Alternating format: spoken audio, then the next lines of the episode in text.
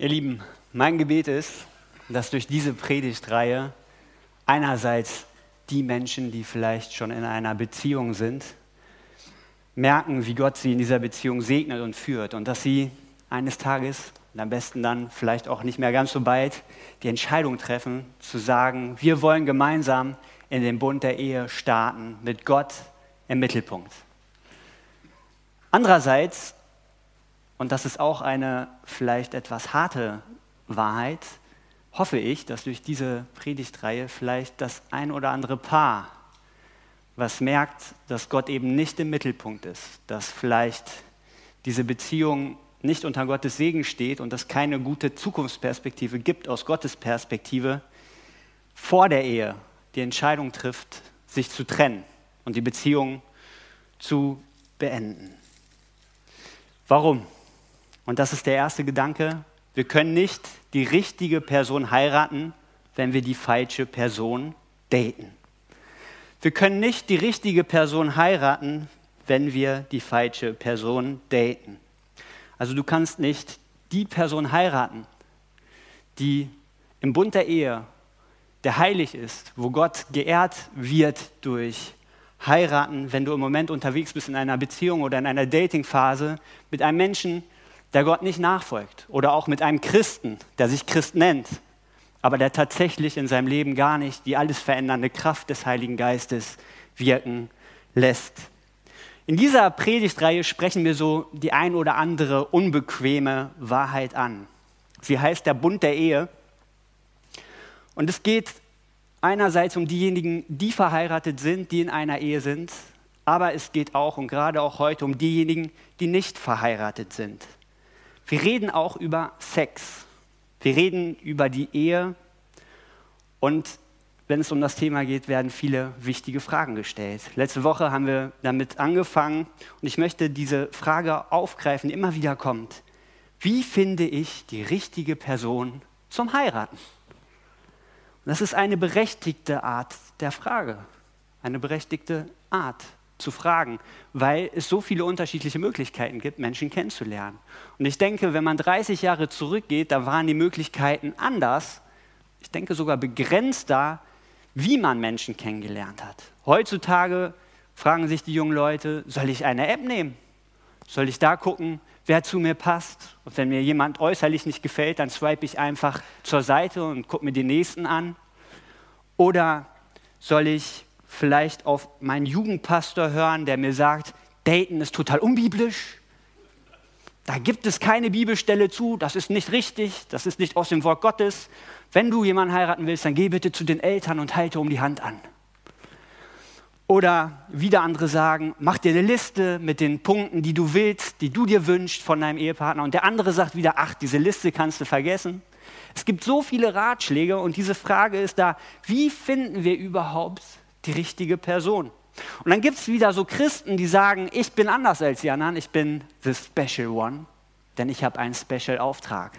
Ich habe eine Geheimmission. Ich habe unter den Christen keinen gefunden, der mir äußerlich zusagt, also habe ich eine Idee.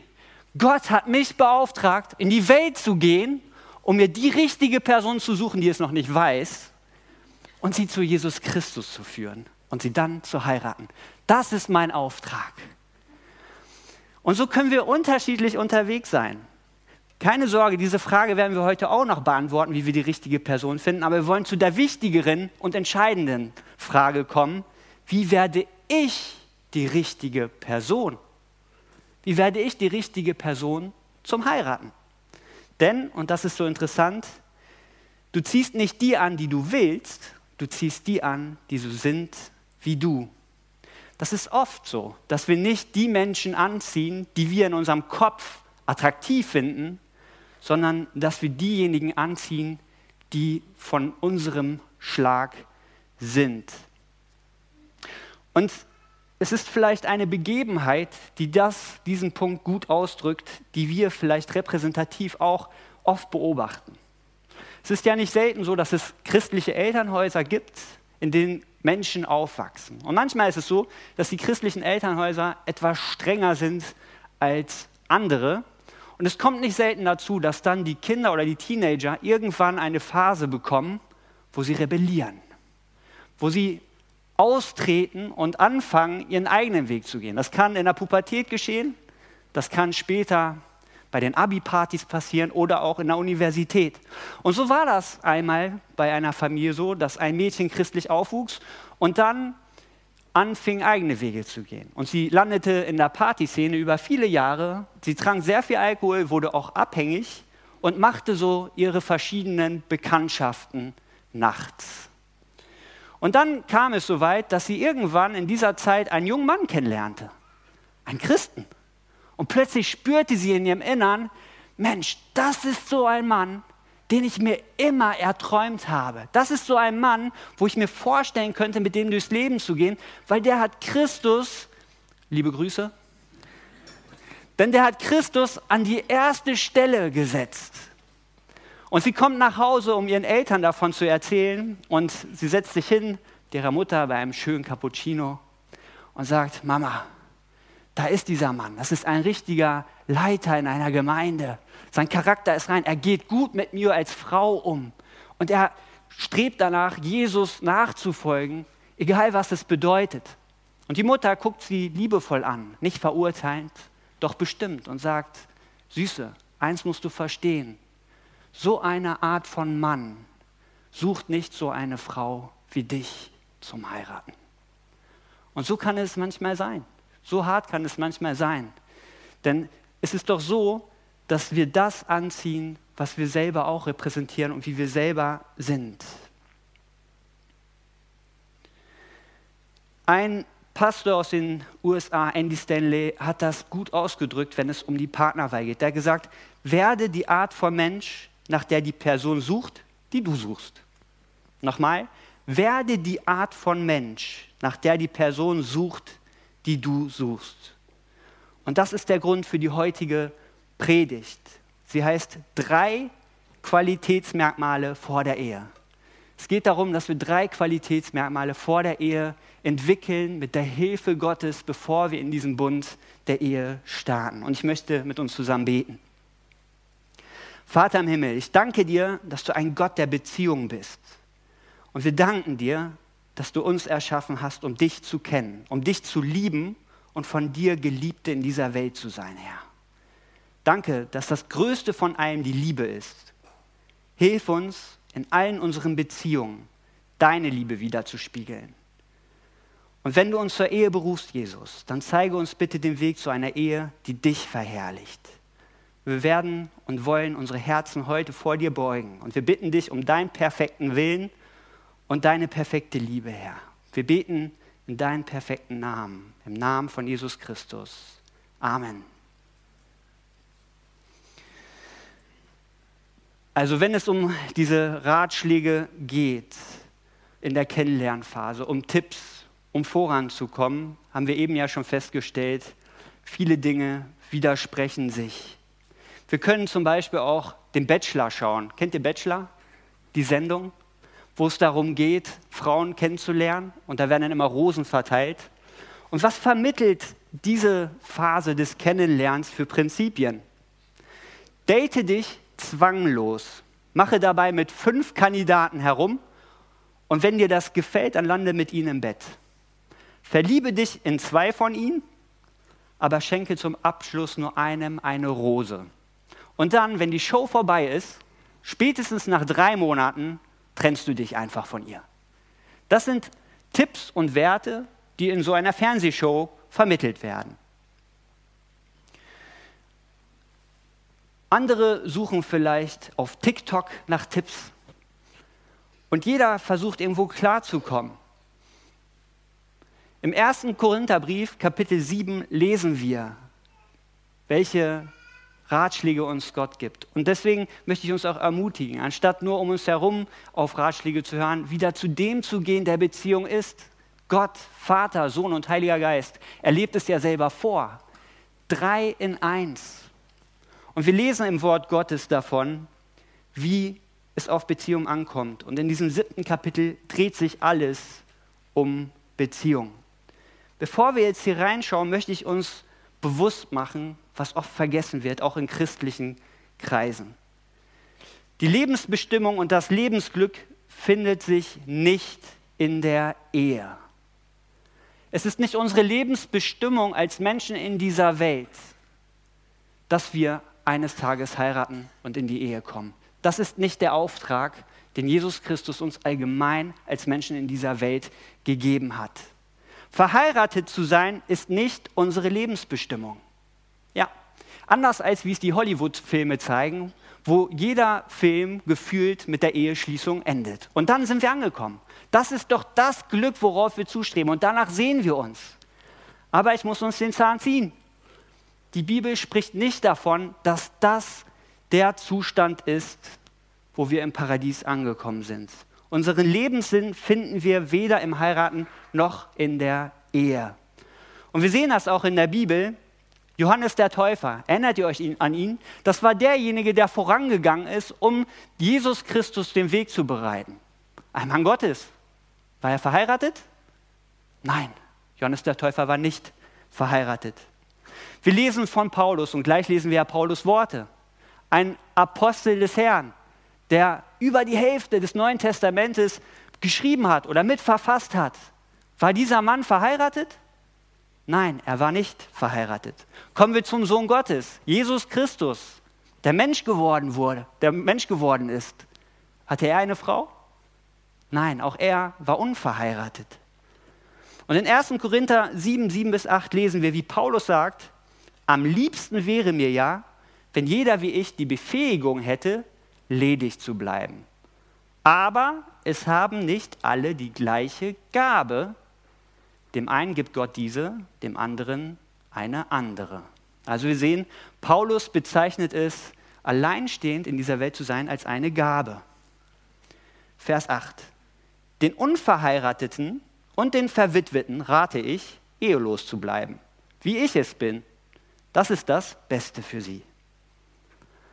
Also Paulus spricht davon, dass unverheiratet zu sein, ledig zu sein, eine Gabe ist. Und manche unter uns, die diese Gabe vielleicht haben, die wollen sie vielleicht gar nicht haben. Die sagen, Gott, wo ist der Kassenzettel? Wie kann ich die Gabe zurückbringen und gegen eine andere austauschen? Weil es sich nicht immer so anfühlt wie eine Gabe. Paulus fährt fort in Vers 35. Ich sage das in eurem eigenen Interesse und nicht, um euch in eurer Freiheit einzuschränken. Vielmehr will ich euch helfen, das zu tun, was gut und richtig ist und dem Herrn unbeirrt und mit ungeteilter Hingabe zu dienen. Also anders gesagt macht Paulus deutlich, wenn ihr keinen Ehepartner habt, dann gibt es auch keinen, der deinen Fokus von Gott ablenkt und du kannst dich ungeteilt mit voller Hingabe mit deinem ganzen Leben in die Sendung Gottes stellen. Also was ist jetzt nach diesem Bibeltext unsere Lebensbestimmung, wenn nicht das Heiraten?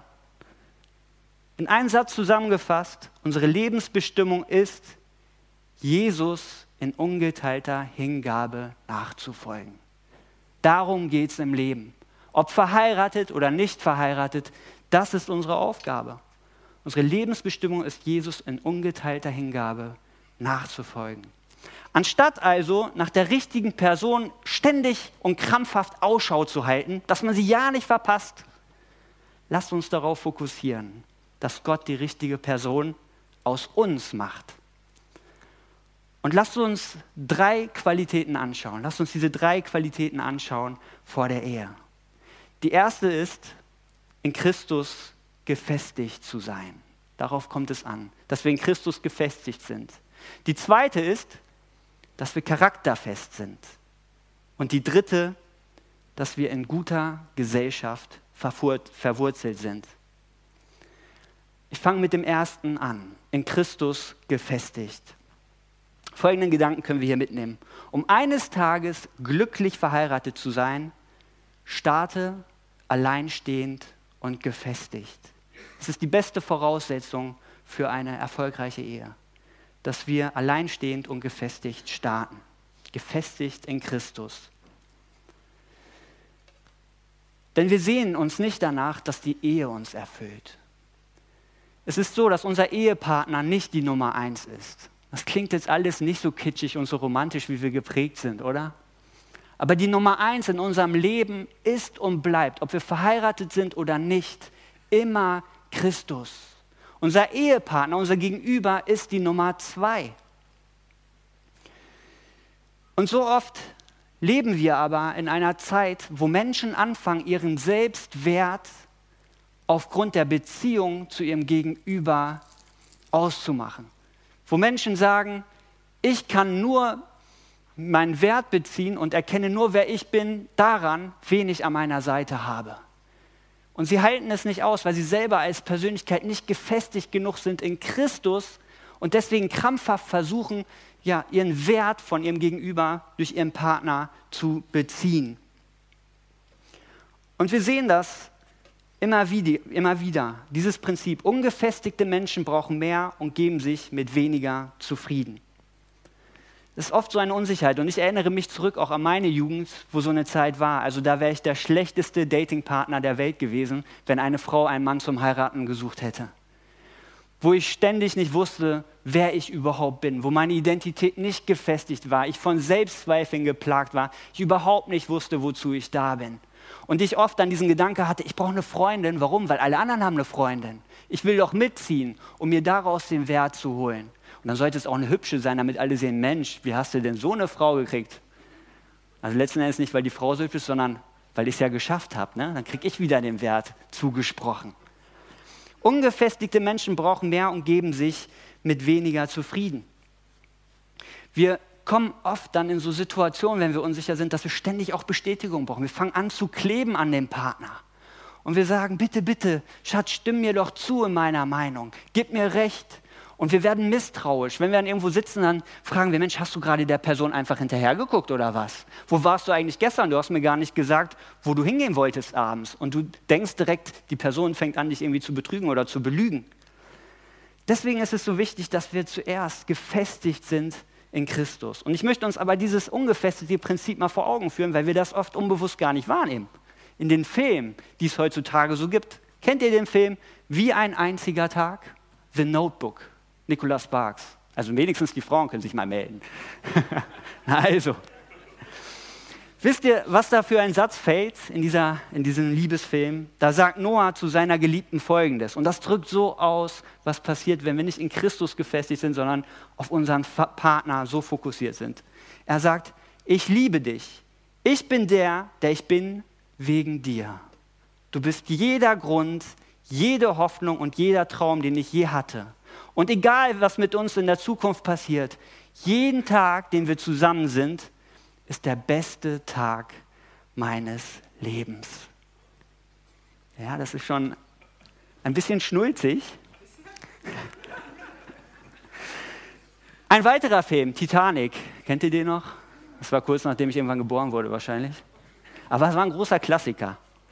Kurz vor dem Ende des Films und eines Lebens nachdem das Schiff nämlich untergegangen ist. ja, sorry. Es war ein Spoiler.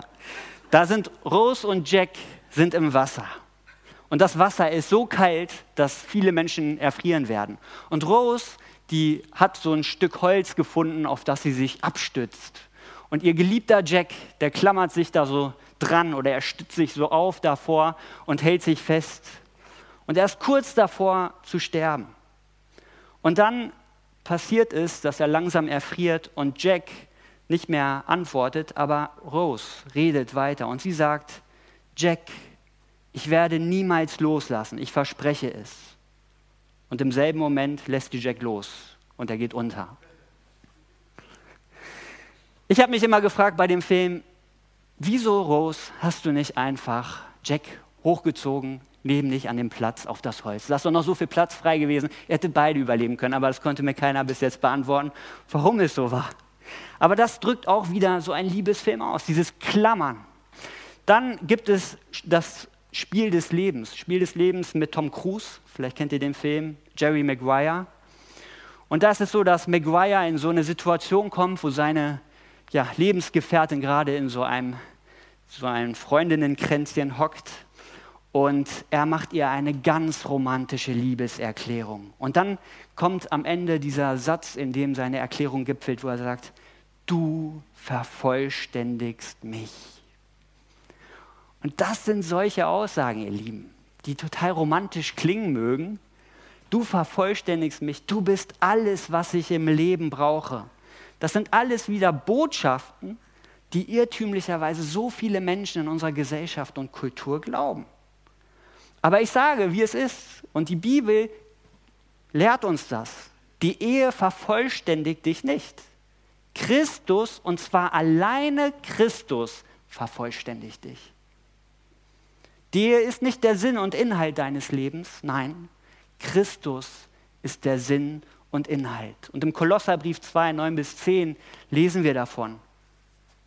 Dabei ist es doch Christus, in dem die halbe Fülle zu finden ist? Nein, was steht hier? In dem die ganze Fülle von Gottes Wesen in leiblicher Gestalt wohnt. Und ihr habt an dieser Fülle teil, weil ihr mit Christus verbunden seid. Mit ihm, der das Oberhaupt aller Mächte und Gewalten ist. Es ist herausfordernd. Es ist eine ganz andere Botschaft als die, die uns auch die Kultur, in der wir leben, weitergibt. Da wird gesagt, du musst deinen Seelenverwandten finden. Halt die Augen offen, verpasst die Chance nicht. Du brauchst deinen Seelenverwandten, damit du ihn heiratest, an deiner Seite hast und ein glückliches Leben hast. Dann bist du vollständig. Und auch in den Kirchenumgebungen wird diese Botschaft so oft, vielleicht unbewusst und ungewollt, gepredigt. Da wird Christen mitgegeben, erst wenn du verheiratet bist, gehörst du in die Champions League der Gläubigen. Solange du alleinstehend oder ledig bist, bist du nur ein Christ zweiter Klasse.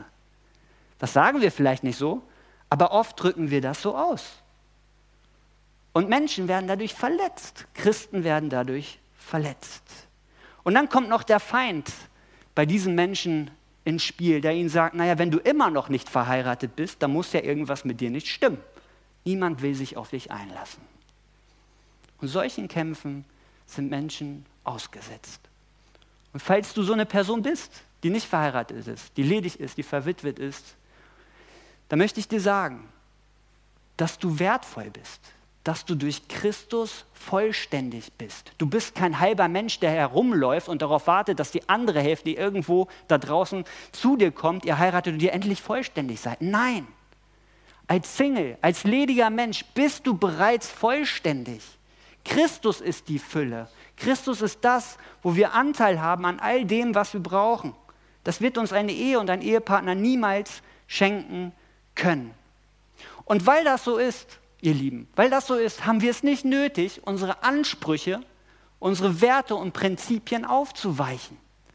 Wie es bei Menschen ist, die einen ungefestigten Charakter haben. Denn die geben sich damit wenig zufrieden. Die suchen sich dann einfach den Menschen, den sie kriegen können, weil sie es einfach nicht aushalten alleine. Und sie weichen ihre Prinzipien aus, auf. Und dann geht es nicht mehr darum, Gott die Ehre zusammenzugeben, sondern einfach nur darum, dass man selber irgendwie wieder unter Dach und Fach ist. Und manche Menschen, weil sie eben nicht gefestigt, gefestigt sind in Christus, sehen es als nötig an, dann in den sozialen Medien oder wo auch immer viel, viel nackte Haut zu zeigen und rumzuposen oder andere Dinge aufzugeben, nur um wieder Bestätigung zu bekommen von dem anderen Geschlecht, um selber ihren Wert daraus zu ziehen.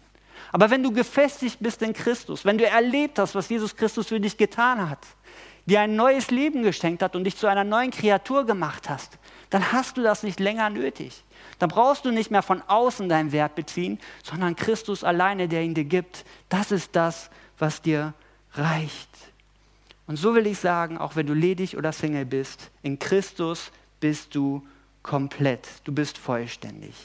Also ungefestigte Menschen brauchen mehr und geben sich mit weniger zufrieden. Und im Umkehrschluss ist es so, gefestigte Menschen brauchen weniger und erwarten mehr. Wenn wir gefestigt sind in Christus, dann haben wir oft auch höhere Ansprüche an unseren Gegenüber. Ich möchte mich da mal als Beispiel kurz nehmen. Wie konnte ein Mann wie ich so eine wunderbare Frau wie Jana heiraten? Da lachen schon einige, seht ihr? Ich denke, es ist ein Kompliment. Wie konnte das passieren? Ich meine, ich war jung, ich hatte kein Geld, Ich hatte keine Sicherheit zu bieten. Ich hatte kein Haus, was ich selber gebaut habe, wo ich schon was zur Verfügung stellen konnte. All diese Dinge hatte ich nicht. Ich konnte ihr noch nicht mal sagen, was ich später beruflich mache. Ich meine, was hatte sie an mir gefunden, dass sie gesagt hat, Mensch, das ist der Mann, mit dem ich mich verloben will und den ich heiraten will. Und ich kann euch nur eins sagen, es liegt daran, dass es Christus war, der mich, nachdem ich jugendlich war und bevor ich Jana getroffen habe, verändert hat und zu einem neuen Menschen gemacht hat. Denn es war so, dass wir uns beim Jugendgottesdienst kennengelernt haben, wo ich Schlagzeug gespielt habe und sie hat gesungen. Und am Anfang war es nur dieser Augenkontakt, der interessant war und die Ausstrahlung. Aber auch als ich mit ihr danach darüber geredet habe, war das Wesentliche das, dass sie gesagt hat, Simeon, aus dir ist ein Mann geworden, der in Christus verwurzelt ist, der fest in Christus ist, der weiß, dass er alles auf Jesus setzt und mit ihm durch das Leben gehen möchte. Und das hat sie angezogen. Und das hat sie für mich auch attraktiv gemacht und ich war darum auch attraktiv für sie. Und es hat gepasst. Und das ist nichts, was wir selber machen, sondern es ist etwas, was Gott übernatürlich schenkt, wenn wir aus Wasser und Geist neu geboren werden. Wir sind etwas Besonderes. In Christus ist jeder von uns etwas Besonderes geworden. Und weil wir gefestigt in Christus sind, können wir auch mehr erwarten auch wenn es um das Thema Ehe geht und unseren Ehepartner, dann können wir diese Standards, diese Ansprüche, die Gott uns durch sein Wort weitergibt, dann können wir die auch einhalten und umsetzen. Und dann werden wir auch anziehend für den richtigen Schlag von Mensch. Dann werden wir plötzlich attraktiv für Menschen, die ebenfalls auf dem Weg sind, Gott groß zu machen. Denn am Ende des Tages ist unsere Lebensbestimmung nicht zu heiraten, sondern Jesus in ungeteilter Hingabe nachzufolgen. Also wie werden wir zu der richtigen Person? Erstens, wir werden in Christus gefestigt. Worauf kommt es noch an mit Gottes Hilfe? Dass wir charakterfest werden. Und das ist die zweite Sache, charakterfest. Und wir wissen das selbst von uns, wenn wir vielleicht in unser Leben schauen oder zurückgucken oder auch unseren Freundeskreis anschauen, dass das oft nicht so ist. Oft ist das Motto, ich bin nicht verheiratet, also kann ich doch tun und lassen, was ich möchte. Das Leben kann ich wie eine große wilde Party auskosten. Und ich sollte auch alles mitnehmen, was geht, bevor der Spaß vorbei ist und ich mich irgendwann für einen Partner festlege. Nach dem Motto, jetzt kann ich ordentlich sündigen, später wird Gott mir auch noch vergeben. Und das wird auch nicht so auf den Punkt gebracht oft. Aber auch in christlichen Kreisen kann das ein Lebensstil sein, der geduldet wird. Weil man sagt, was noch nicht verheiratet ist, das interessiert doch keinen. Da kann man sich noch austoben. Aber wisst ihr was? Auf einem Fundament aus Sünde lässt sich kein rechtschaffendes Leben bauen. Auf einem Fundament aus Sünde lässt sich kein rechtschaffendes Leben bauen. Und das, was wir heute tun, egal wie alt wir sind, egal wo wir uns befinden, hat immer auch Auswirkungen auf unser Morgen. Das, was wir heute tun, wird Konsequenzen bringen, die wir morgen ertragen müssen. Deswegen ist es entscheidend, dass wir heute anfangen, charakterfest zu werden. Das nicht auf die lange Bank schieben.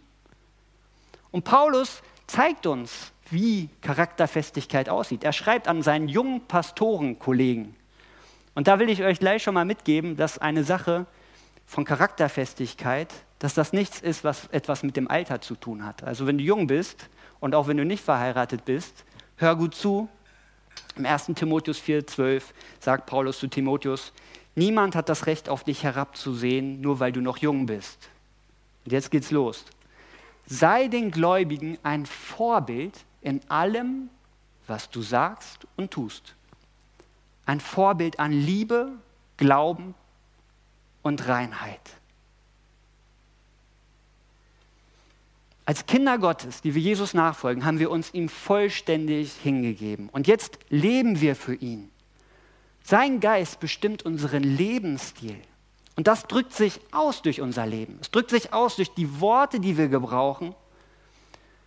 Und daran erkennen Menschen auch unseren Charakter. Das, was uns über die Lippen geht, zeigt das, was uns im Herzen beschäftigt und was uns im Herzen ausmacht. Sprichst du lebensspendende Worte? Worte des Glaubens, der Ermutigung? Worte, die Gott ehren? Oder klingen deine Worte so wie eine FSK 18-Serie auf Netflix, wo Worte des Fluches über deine Lippen gehen? Welche Art von Worten gebrauchen wir? Als zweites, was so einen Charakter ausmacht, lesen wir auch davon, dass unser Tun davon bestimmt wird, also unser Verhalten. Wie verhalten und benehmen wir uns im Alltag? Wie leben wir? Was unternehmen wir? Inwieweit begegnen wir unseren Mitmenschen, unseren Untergebenen, vielleicht im Job, die unter uns arbeiten oder auch unseren Vorgesetzten in Liebe, mit Wohlwollen und Respekt? Denn wir lesen immer wieder davon, das Größte von allen, wie auch hier im Bibeltext, ist die Liebe. Es ist die Liebe, woran die Menschen erkennen sollen, dass wir zu Christus gehören. Oder sind wir unseren Mitmenschen gegenüber überheblich, kaltherzig und verurteilend? Wenn wir mit Jesus unterwegs sind, dann geht es nicht darum, dass der Glaube Theorie ist, sondern es geht darum, dass sich der Glaube durch unser ganzes Leben hindurch auszeichnet und dass Menschen sehen in uns, wie Christus ist. Und ein gefestigter Charakter, und das ist hier der letzte Punkt bei dem Text, spiegelt Reinheit wider. Reinheit, was ist das? Das umfasst auch unsere sexuelle Integrität. Und es gibt nicht wenige Leute, die sagen, ach, wisst ihr was, solange ich alleinstehend bin, kann ich doch eh machen, was ich will. Wenn ich dann irgendwann heirate, kriege ich eh alles in den Griff. Also anders gesagt, wenn ich abhängig bin von Pornografie, wenn ich sexsüchtig bin, wenn ich andere Süchte in diesem Gebiet habe, ja, dann ist das jetzt nun mal so. Aber hat Paulus nicht auch gesagt, irgendwann heiratet man, damit man dann diese Triebe in den Griff bekommt? Und viele denken, dass das so ist. Dass wenn sie diese Süchte und Abhängigkeiten haben und sie eines Tages heiraten, plötzlich alles super ist. Auf einmal sind diese ganzen Dinge erledigt. Aber das ist eine Illusion. Das ist eine Lüge. Das Einzige, was sich ändert, ist, du hast dann einen Ehering und du darfst natürlich unter dem Segen Gottes die Sexualität genießen. Aber diese Süchte und diese Dinge, die nicht gut sind, die nimmst du mit hinein in die Ehe. Und das sorgt für Verletzungen, das sorgt für Kummer und das sorgt dafür, ja, dass Beziehung belastet wird. Und deswegen ist es so wichtig, Leute, dass wir heute anfangen, charakterfest zu sein. Dass wir heute anfangen, auch in Reinheit, wie es hier steht, zu leben. Wir werden ja nicht perfekt dadurch, dass wir Jesus ins Leben gelassen haben. Wir werden nicht plötzlich die Oberheiligen, wo alles rund läuft. Nein, aber Christus hat uns gereinigt. Durch Christus haben wir Reinheit bekommen. Und darum ist es dran, bevor wir heiraten, diese Dinge in den Griff zu bekommen. Und dann können wir beten und das hilft, wie David es gebetet hat im Psalm 139. Da sagt er, erforsche mich Gott und erkenne, was in meinem Herzen vor sich geht. Prüfe mich und erkenne meine Gedanken. Sieh, ob ich einen Weg eingeschlagen habe, der mich von dir weggeführt hat. Und leite mich auf den Weg, der ewig Bestand hat. Und du wirst merken, wie Gott dir zeigt, wo Dinge sind, die nicht dieser Reinheit, die nicht diesem Charakter, wie Paulus ihn hier benennt, entsprechen. Lass Gott an dir arbeiten. Lass Gott an dir arbeiten. Wir wollen uns nicht erst später reinigen, wenn das echte Leben passiert. Das echte Leben ist heute, egal wie alt wir sind. Heute ist das echte Leben. Wer du heute bist, beeinflusst auch jetzt schon die Menschen, die um dich herum sind. Und das ist die Grundlage, auf der du weiter bauen wirst. Also willst du jemanden charakterfestes heiraten, dann lass Gott dich heute charakterfest machen. Denn du ziehst nicht diejenigen an, die du attraktiv findest, sondern du ziehst die an, die so sind wie du. Also erstens, sei gefestigt in Christus und zweitens, sei charakterfest. Und das dritte ist, und der letzte Gedanke, in guter Gesellschaft verwurzelt sein. Sei in guter Gesellschaft verwurzelt. Wenn wir uns eine Beziehung wünschen, wenn wir uns eine Ehe wünschen, die stark ist und gesegnet, dann ist das nur möglich, wenn wir auch in eine gute Gesellschaft ein ja, oder in eine gute Gesellschaft verwurzelt sind. Denn unsere Freunde und auch unsere Familie, unser soziales Umfeld hat einen unglaublich großen Einfluss auf uns und auf unsere Zukunft. Wenn ihr mal wissen wollt, wie die geistliche Zukunft eines jungen Ehepaares aussieht, dann schaut euch an, wer bei der Hochzeit der Trauzeuge oder die Trauzeugin ist. Das ist ein Indikator dafür, wie die Zukunft aussehen wird. Und wenn du da mal fragst, wie der Bräutigam oder die Braut ihren Junggesellenabschied verbracht haben, dann ist das auch ein gutes Zeichen oder ein guter Hinweis darauf, in welche Richtung die Ehe gehen wird.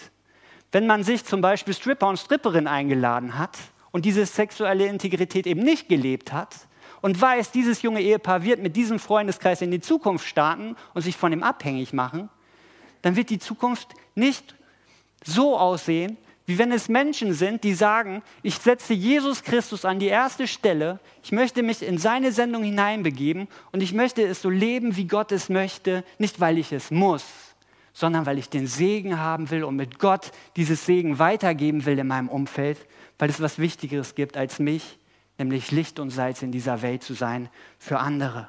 Das macht so einen großen Unterschied. Deswegen kommt es darauf an, mit wem wir unterwegs sind. Die Stärke deines sozialen Umfeldes wird die Stärke deiner Ehe prägen.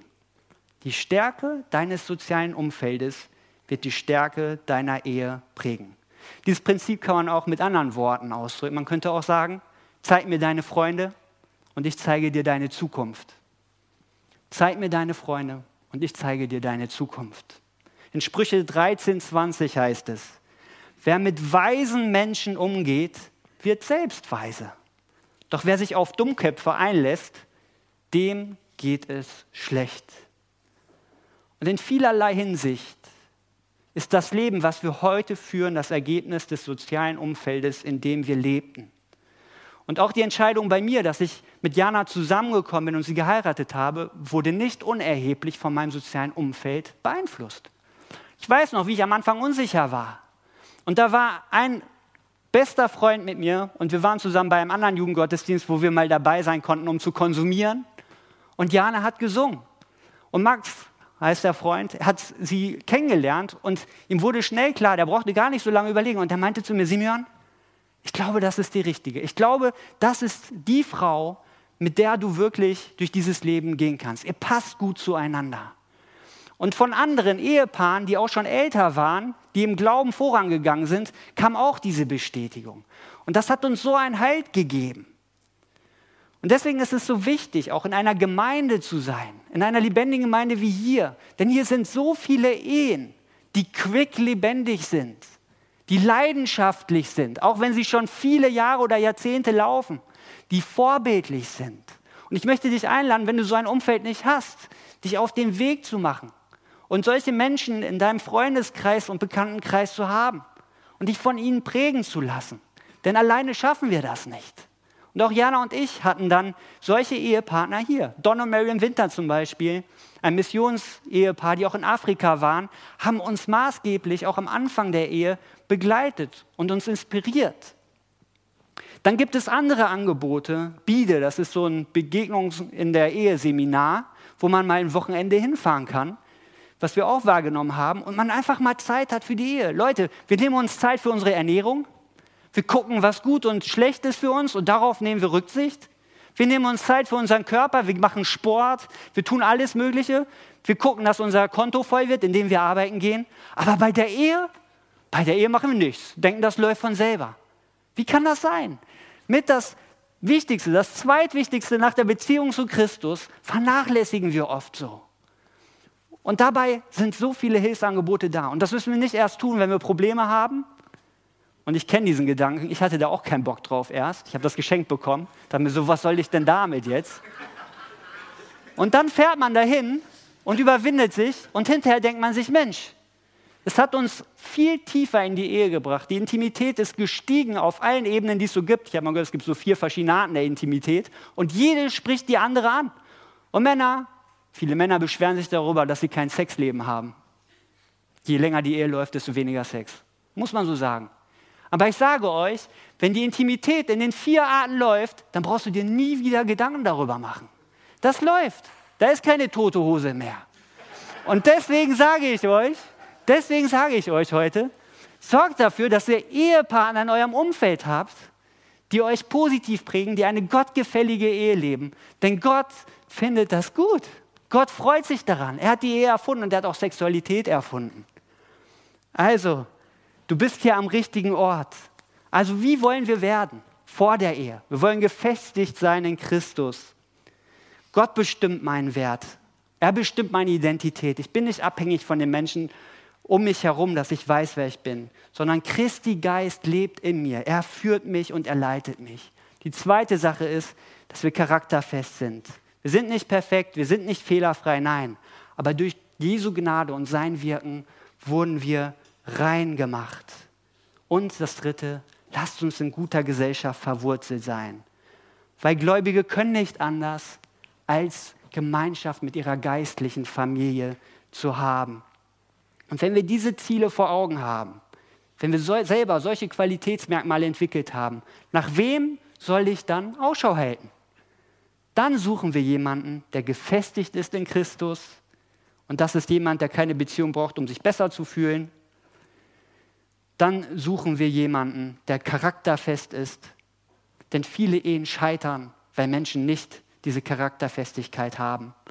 Und dann suchen wir jemanden, der auch in einer guten Gesellschaft verwurzelt ist und Jesus ungeteilt nachfolgt. Und diejenigen, die verheiratet sind, sagen jetzt oder auch schon vor der Predigt, warum soll ich denn überhaupt hier sitzen? Ich kann ja schon Kaffee trinken gehen, Eddie hat es auch Spaß gesagt. Oder vielleicht komme ich nächste Woche wieder. Wie wird deine Ehe besser? Ganz einfach. Werde ein Ehepartner, der gefestigt ist in Christus. Denn dein Ehepartner vervollständigt dich nicht. Nein, Christus allein tut es. Werde charakterfest. Mache keine Kompromisse, auch nicht in deiner Ehe und sei auch als Ehepartner und als Ehepaar gut verwurzelt. Und dann wird die Ehe aufblühen. Und dann gehen wir nicht nur zusammen in die Kirche, dann sind wir die Kirche da, wo wir sind. Und Menschen in unserer Umgebung sehen an der Liebe zueinander, wie Christus die Gemeinde geliebt hat. Und Menschen wollen mehr wissen von dieser Gnade, von dieser Liebe. Wie erkennen wir die richtige Person? Und das kommt noch zum Schluss ein ganz praktischer Hinweis. Diene Gott mit all dem, was du hast. Sei fokussiert immer auf Christus und seine Mission für dein Leben. Und zwischendurch, schau mal nach links oder schau mal nach rechts, wer da ist. Und dann lass dich nicht ablenken von der Person, die da steht und auch Gott dient, sondern fokussiere dich weiter auf das Wichtigste für dein Leben. Und dann nach einer gewissen Zeit schaust du wieder nach links und nach rechts und guckst, ob die Person immer noch da ist. Und wenn die Person immer noch da ist und auch aus eigenem Antrieb, weil sie vervollständigt wurde in Christus, auch weiter Christus dient, dann kannst du etwas tun. Dann kannst du weiter fokussiert bleiben auf Christus, aber du näherst dich so ein bisschen nach rechts an. Und du lernst die andere Person so ein bisschen kennen. Und dann guckst du, ob diese drei Qualitätsmerkmale da sind und ob es passt. Und weißt du was? Dann stellst du vielleicht fest, dass du sagst, wir können als Paar als Team besser zusammen Gott ehren als jeder für sich alleine. Und dann kommt ihr vielleicht zu dem Psalm 34,4, wo ihr gemeinsam sagen könnt, voller Leidenschaft und Hingabe auf Christus ausgerichtet, kommt. Wir verkünden gemeinsam, wie groß der Herr ist. Lasst uns miteinander seinen Namen rühmen. Und ihr könnt den Bund der Ehe schließen. Amen. Ich möchte mit uns zusammen beten. Himmlischer Herr, ich danke dir dafür, dass du uns liebst und dass jeder, der in dir ist, vervollständigt wurde, Herr. Ich bitte dich, dass du den Menschen, die unter uns sind, die vielleicht diese Vervollständigung noch nicht erlebt haben, dass du in diesem Moment ganz nahe bist. Dass du den Menschen, die Single sind, die mit dir unterwegs sind, aber so stark einfach darauf fixiert sind, einen Partner oder eine Partnerin zu finden, dass sie merken, dass das nicht die Berufung in diesem Leben ist sondern dass es darum geht, dein Reich an die erste Stelle zu setzen. Und dann wirst du uns mit all dem anderen versorgen, was wir in diesem Leben brauchen, Herr. Und ich bitte dich, Herr, du siehst, was uns beschäftigt, auch was die Charakterfestigkeit angeht. Und ich möchte einfach mit uns zusammen diesen Psalm beten, den wir im 139. Kapitel finden, Herr. Erforsche mich, Gott, und erkenne, was in meinem Herzen vor sich geht.